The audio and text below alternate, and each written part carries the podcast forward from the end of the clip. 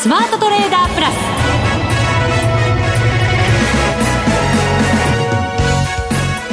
ス。全国のリスナーの皆さんこんにちは。内田まさです。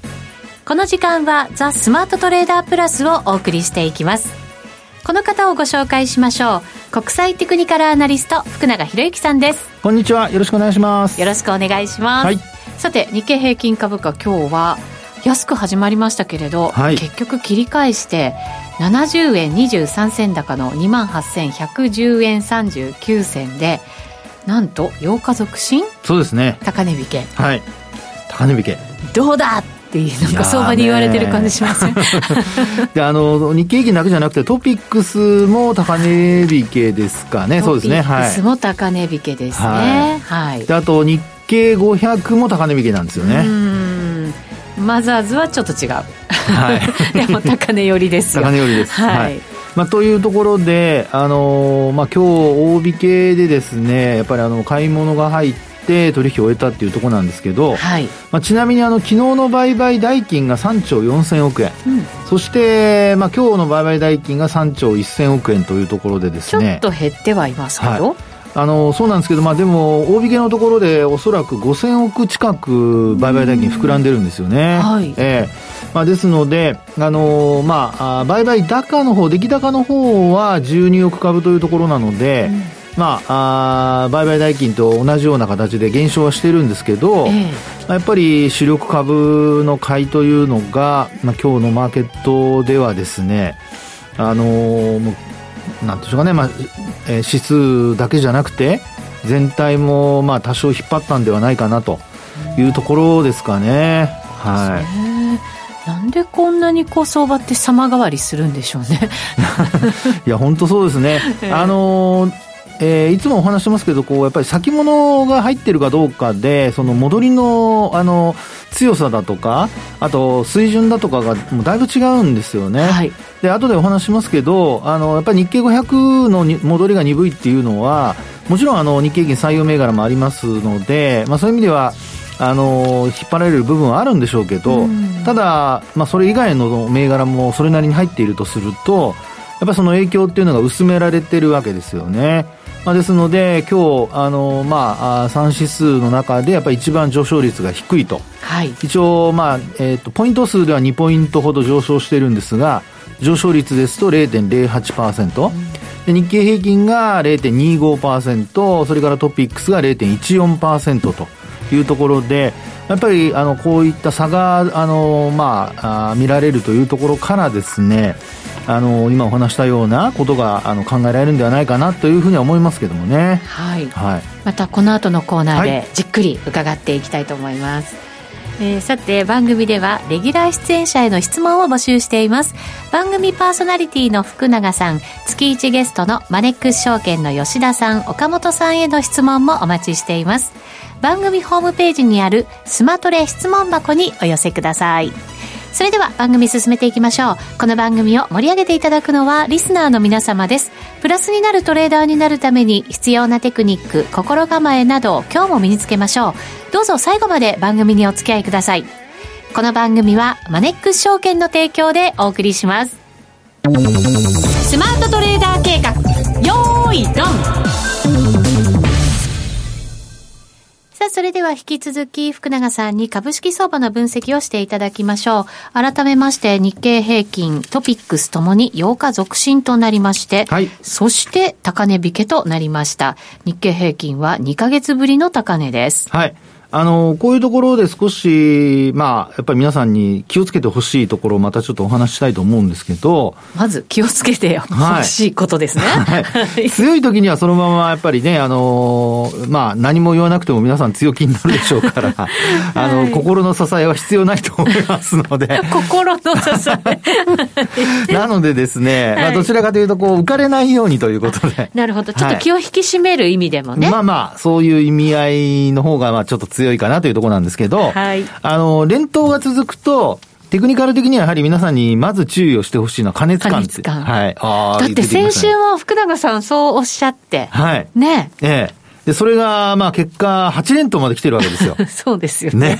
ね。すごいですよね。福永さんがだからその加熱感ありますよって言ってからも、4日間上がってきてるわけですよね。そうです。えー、で、あの、当時は5日線との乖離率の話をしましたよね。はい。で、乖離率が、まあ広がって、えー、いたわけですけども、うん、まあそれに加えて今度あの、まあ加えてというかその乖離率以上にですね、今度5日移動平均線が上昇してくる格好になりまして、はい、で、まあ今日なんかもですね、あの、上昇してはいるんですけど、加熱感という意味で見ると、5日線との乖離率は2%台に低下してるんですよ。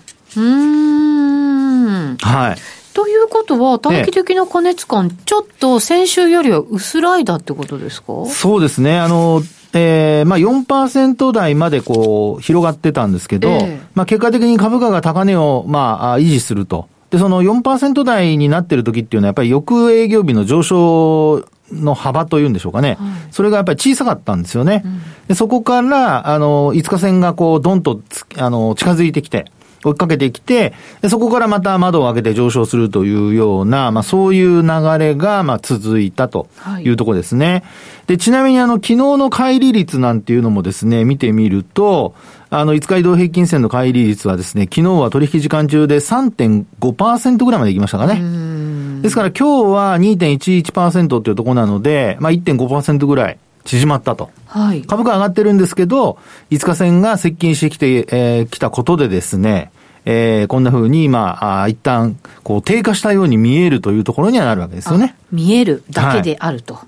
そうですね。はい。で、あのー、日経金等のですね、あの、やっぱ値動きで見ますと、あのー、まあ、どこまで今度その加熱感というところで見ると、今お話したような加熱感だけではなくて、またまた別の加熱感の見方もありまして、はい。連投というところで見ると、まあ、短期的なその、まあ、勢いのところでの加熱感というのは今お話したような5日線との乖離率ですね。で、えー、極端に帰りが、あの、広がると、上値が抑えられたり、反転の兆しになったりっていう、きっかけになったりっていうことがあるんですけど、まあ、先ほども話しましたように、えー、広がると加熱感をちょっと沈めて、で、また上昇するというですね、うん、まあそういう、まあ好循環が続いたっていうところなんですよね。はい。で、そうした中で、あの、まあ乖離率は今お話したようにちょっとスピードを緩めると隠すことができると。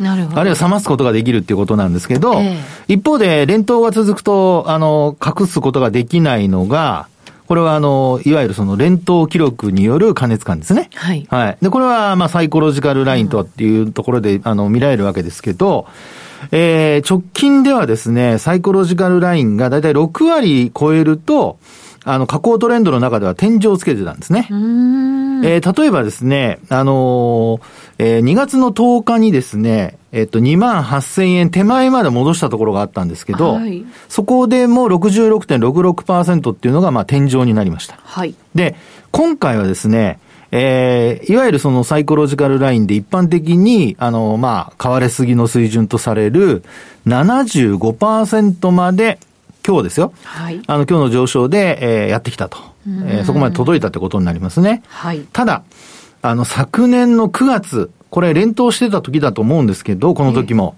で、この時のですね、サイコロジカルラインというのが、なんと91.66%までありました。すごいですね。ね。で、えー、まあ、それが結果、あの、昨年の高値。はい。というところになってるわけですよね。で、あと、いわゆるその、まあ、バブル崩壊後とも言ってもいいと思いますけど、3万795円という取引時間中の高値ですね。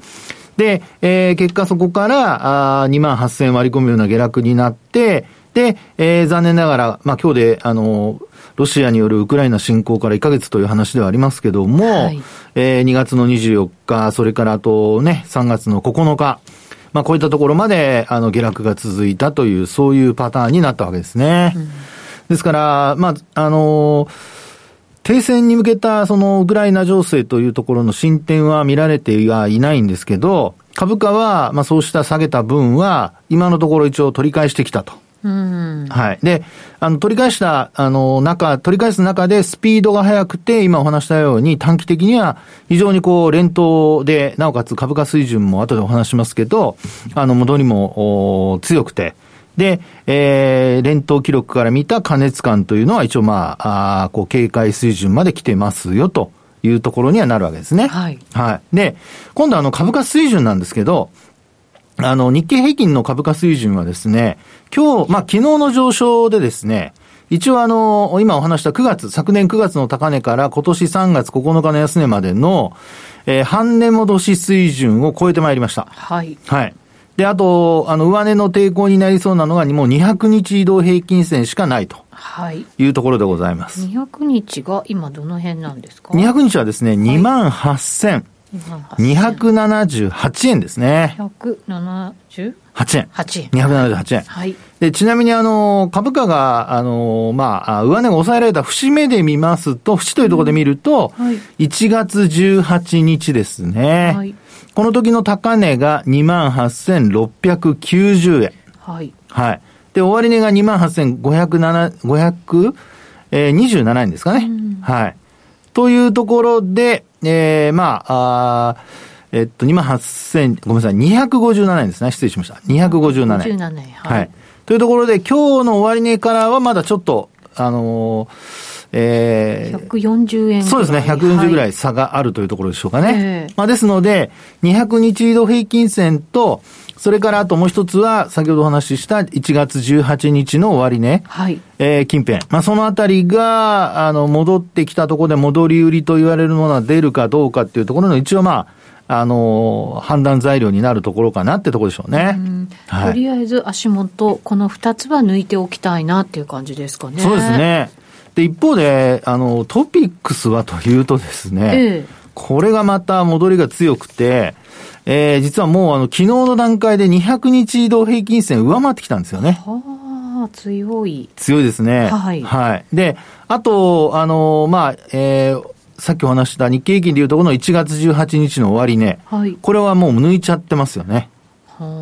当だ。はい。その1月18日の終値が1978.38ポイント。はい。で、今日の終値が1万、えー、1981.56ポイント。というところでもう、あの、明らかに抜いて終えているとうん。いうところになります同ね。じように上がってきてますけど、やっぱりすごい強さのその強弱感あるわけですね。そうですね。うんで、あと、連投っていうことで見ると同じなので、ええあの、まあ、反発始まったところも同じですし、えーこれ過去12日間の、あの、上昇した日の割合ということになりますけども、まあ、これも、あの、トピックスは、あ同じく75%まで上昇していると。で、えーさっきお話した9月の14日の高値をつけたところでのサイコロジカルラインというのが、トピックスも同じく91.66%までありましたというところです。すごいですね、これね。すごいですね。はい。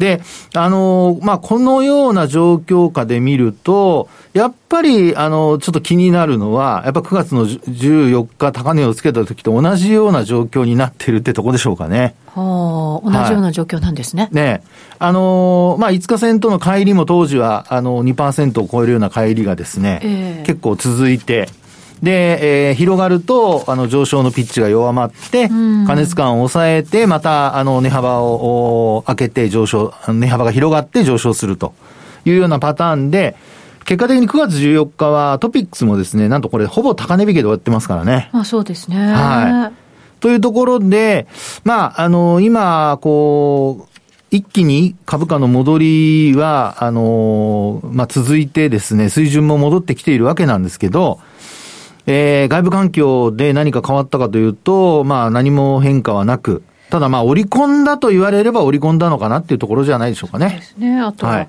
FRB が利上げしますよと言ってた中を実際にしてきたとはいいうところですかね。はい。それからあと、為替も円安にね、そういう意味では後でお話しますけども、ははいい。121円台つけてますからね。えで、ちなみにトピックスの戻りなんですけど、こちらは同じ、日経平均と同じ期間になりますけど、昨年の9月14日の高値から3月9日の安値までの61.8%戻しを達成。はあ。で、まあ、これを、あの、まあ、チャート等で見られる方は、ぜひ、あの、まあ、見ながら、あの、えー聞いていただければと思うんですが、これも61.8%トピックス若干上回って終えてるんですよね。はい。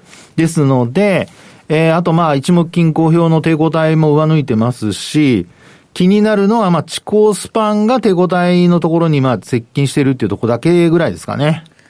そうすると、さすがの福永さんもちょっと強気になってますよね。強気というかですね、はい、もうここまであの戻している中で、さっきもお話してますように、まあ、平常心というところで考えると、お話ししたように、やっぱり急落に対する警戒だけがまあ必要かなと。はい。急落ですね。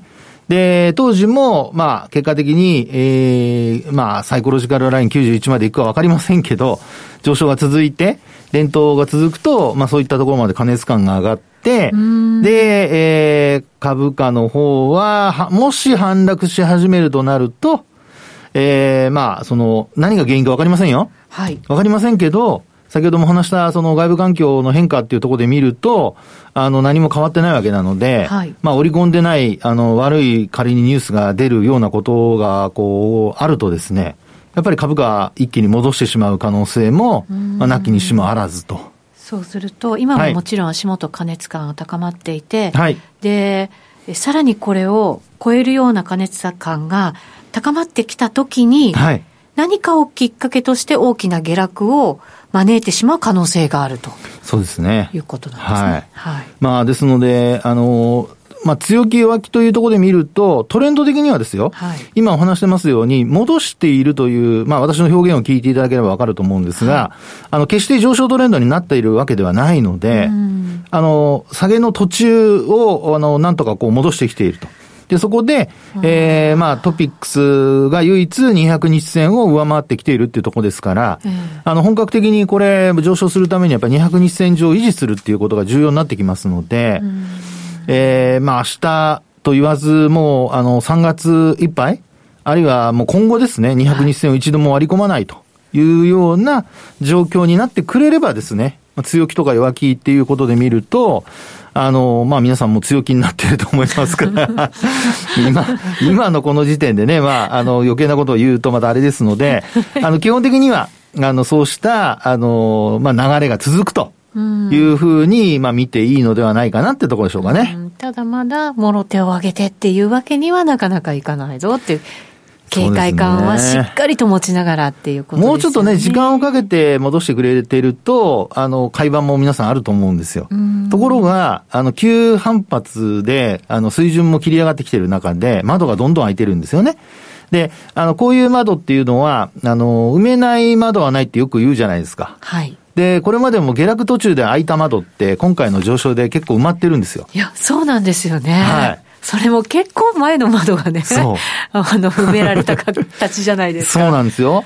で、2月に開いた窓も、あの、埋めてますし、えー、この状況からもう一回こう反転するとなると、今度下の方に開けた窓埋まる可能性ありますからね。そうですよね。はい。なので、まあ、あのー、強気でもいいと思うんですけど、警戒は怠らないようにしていただいて、はい。えー、高値掴みも避けていただきたいなと思いますけどね。確かにそうですね。一歩一歩階段上がっていくと、はい、なかなか転ぶリスクってないのかもしれませんけど、なんか、2段とか3段抜かしとかでいっちゃうとね、転んだ時に痛い目に遭いますからね。うまいこと言いますね。すねなんかそんな感じですよね。はい、きっとね。ね今はね、両足ついて着地してますけど、また次飛ぼうとした時えらいことになるかもしれませんからね。そうですね、はい。はい。最大限に注意をしながら、そうです。はい。はい、チャンスを逃さないっていう、なかなか難しいですけどね。まあ、投資っていつもこんな感じですからね。そうなんですよ。はい。どうですかね？まだ変えてなくて、はい、ここから買いたいっていう人はまだ大丈夫ですか？どうしましょう？あのー、やっぱり、えー、ポイントになるのは、こうもし下げた時にですよ、反落した時に、はい、その、どこで止まるかですよね。そうなんですよ。えー、ですから、その止まった水準が、あまあ、えー、例えばですけど、あの、25日線で止まるとか、うん、今、今日はあの、移動平均線の細かい話してませんけど、あの、25日線で止まるとか、あるいはもっと上にある75日線で止まるとか、まあ、そういう状況であれば、あの、変えるとは思うんですけど、そうでなくて、あの、仮にですけど、25日線も下回るなんてことになると、これもう一回窓、下にある窓を埋めに行くことになるので。いや、そうなんですよ。下にある窓埋めようとしたら結構行かないとダメですもんね。そうなんですよね。そこまで待ってたらなんだかね、どうしようっていう感じも ありますけど。いや、なので、まあ、持ってる人はいずれにしてもやっぱり利益確定を忘れないようにしなきゃダメだっていうことじゃないでしょうか。こまめに。こまめに。はい。はい。わかりました。はい。はい。続いては、マネックス証券からのお知らせです。投資家の皆様、マネックス銘柄スカウターをご存知ですか？マネックス銘柄スカウターは、マネックス証券に口座をお持ちの方が無料でご利用いただける日本株銘柄分析ツールです。マネックス銘柄スカウターでは、売上高や営業利益など重要な業績指標を過去10期以上にわたりグラフ表示することができます。自分でデータを整理する手間をかけずに、長期的な視点で企業を分析することが可能です。また、マネックス銘柄スカウターには、10年スクリーニングという機能がございます。通常提供されているスクリーニング機能は直近の通期業績や今期の会社予想などを対象にすることが多いのですが、10年スクリーニングなら過去10年間の業績や直近の四半期業績での銘柄選びが可能なので、長期視点で自分に合った銘柄を探し出すことができます。さらに、マネックス銘柄スカウターはスマートフォンへの表示最適化も行っているので、外出先などでも場所を選ばずスムーズに銘柄分析を行っていただけます。また、マネックス銘柄スカウターの活用術も、マネックス証券のセミナーやホームページで紹介していますので、ぜひご覧ください。マネックス銘柄スカウターは、マネックス証券に口座を開設いただくと、無料でご利用いただけます。マネックス証券の口座は、無料で開設できます。日本株投資の強い味方、マネックス銘柄スカウターをぜひお試しください。マネックス証券での取引に関する重要事項。マネックス証券が扱う商品などには価格変動などにより元本損失、元本超過損が生じる恐れがあります。投資にあたっては契約締結前交付書面、目論見書の内容を十分にお読みください。マネックス証券株式会社、金融商品取引業者、関東財務局長、金賞第165号。ザスマートトレーダープラス今週のハイライト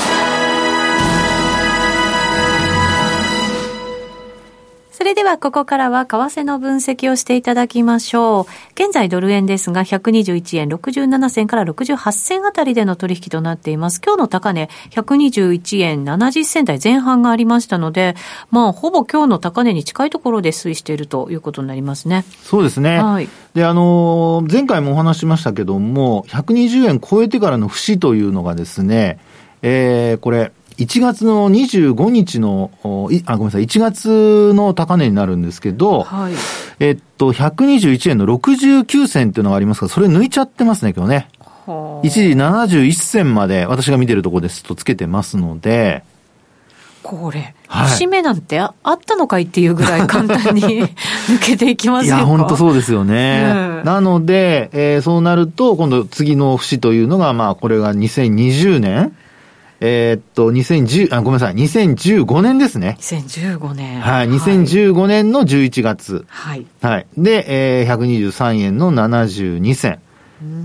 で、あとさらにその上というのは125円台というのがありまして、えー、125円の84銭というのはよく言われるあの黒ドラインとか言ってですね、はい、あの当時の高値なんですけど、その前に一度、あの8月にですね、2015年の8月、125円の27銭っていうのをつけてますね。ですから、まあ、121円を超えて、えー、あと120、今度は3円台。はい、で、さらには125円台。うん、というですね、まあ、ここから見ると2円刻みぐらいの値幅が、まあ、あ節々としてはありますねというところでしょうかね。ただ、まあ、2円って結構動くじゃないですか、ドル円にしてみたら、はいええ、その間にあんまりこう大きな節目がないってことになると、はい、まだスルスルっと上がっちゃうのっていう感じがね。ね、可能性としてはありますよね。えで、あの、まあ、えっ、ー、と、為替の場合は私、先ほどお話したような、この乖離率とかですね、こういうのはあんまりこう通用しないので、なんか上値上値買ってきますもんね、はい、そうですよね。なので、あの、どちらかというと、やっぱりトレンド重視。で、えー、あとはやっぱり、あの、材料ですよね。そのトレンドが転換するような材料が、まあ、発生するのかどうか。まあ、そこをですね、やっぱりちょっと見とかないといけないので、まあ、ただ今の状況はですね、基本的にはもう、あの、上昇トレンドで、えー、冷やしの、例えばまあ、トレンド一番追いかけやすいのはボリンジャーバンドだと思うんですけど、はい、まあ、これを見ると、もうプラス2シグマをですね、挟んで、えー、もう上下の動きという流れになってますよね。はい。もう止まらない感じですね。いや、本当そうですね。で、あの、ここでですね、ちょっとまあ見方として、あの、お話ししておくと、えー、あの、今ですね、120、えっと、ボリンジャーバンドのプラス2シグマの値がですね、まあ、この今の放送時間中ですけども、えー、リアルタイムで123円の98銭とかなんですよ。はい。はい。えー、あ、ごめんなさい。あの、プラス2シグマ121円ですね。ごめんなさい。121円の78銭。はい。で、あの、プラス3シグマが123円の98銭。はい。はい。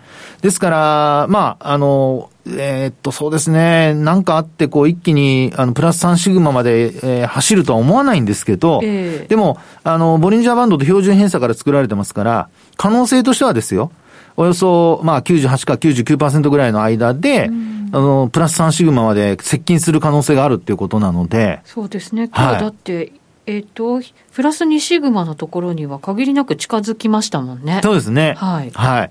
というところでですね、あの、まあ、こんな時にはやっぱりショートはできないなっていうところにはなりますよね。いや、本当そうですね。担がれちゃいますね。はい、ええー、で、まあ、あの、こういう状況ですから、ただ、そうは言ってもですね、えー、このまま、あの、プラス3シグマに本当に行くのかどうかっていうことはまだちょっと何とも言えませんけど、あの、いずれにしてもですね、上昇が止まってというか、まあ、前日の高値を上回っているような状況の時というのは、あの、為替で見る限りは、まあ、やっぱり上昇トレンドが続いている時なんですよね。はい。なので、やっぱり前日の安値を下回るだとか、まあ、そういうところまでやっぱり売られないと、一旦こう、まあ、値幅を伴うような下落というのがですね、なかなか発生しづらいと。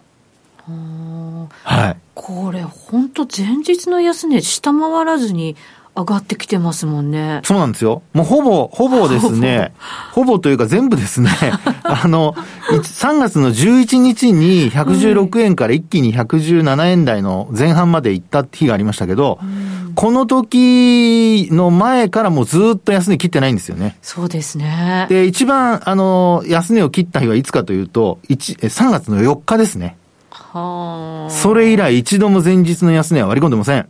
こういう時がやっぱ強い相場の、まあ、為替で見るところの強い日っていう、まあ、日が続いているということになるんじゃないですかね。本当そうですね。久しぶりにこういう動き、はい、あの、トランプさんが就任した時ぐらいのなんか勢いが。ですね。あとは、しちゃいますね。ね、日銀の金融緩和の時もありましたね、えー、これはね。はい。そうですね。はい。まあでも、本当にこれファンダメンタルズ見ても、あと今回みたいな有事のドル買いで、がありましたけど、有事の円買いはなかったわけですよね。そうですね。やっぱり。そういうふうなこと考えちゃうと、うん、なかなかこれ、流れが変わるきっかけっていうのが、頭の中で思いつかないんですよね。いや、アメリカの長期金利がね、やっぱり上昇している間は、はい、なかなかね、あのー、まあ、売りづらいし、買いの方が、やっぱりこう、有利だというふうに皆さん思ってるでしょうから、うんこの流れを止めるのは、まあ、容易じゃないですよね。そうですね。黒線なんかもね、はい、丸ごと買われてる感じしますからね。いや、本当なのでですね、えー、まあ、よほど、あの、海外で何か悪い話がない限りは、まあ、ドルを売るような材料が出てこない限りは、まあ、今の流れが続きそうかなっていうところでしょうね。あとは、円安警戒した日本からの発言ですかね。ああ、ねでも、うん黒田さん、この間、日銀の金融政策決定会合で容認したというふうに受け取られてますからね。あれで加速した感ありますもんね。はい。はい。まあ、どうなんでしょうか。しっかり見ていきたいと思います。うん、そうですね。はい。あっという間にお別れのお時間です。ここまでのお相手は、福永博之と内田まさでお送りしました。それでは皆さん、また来週ま、この番組はマネックス証券の提供でお送りしました。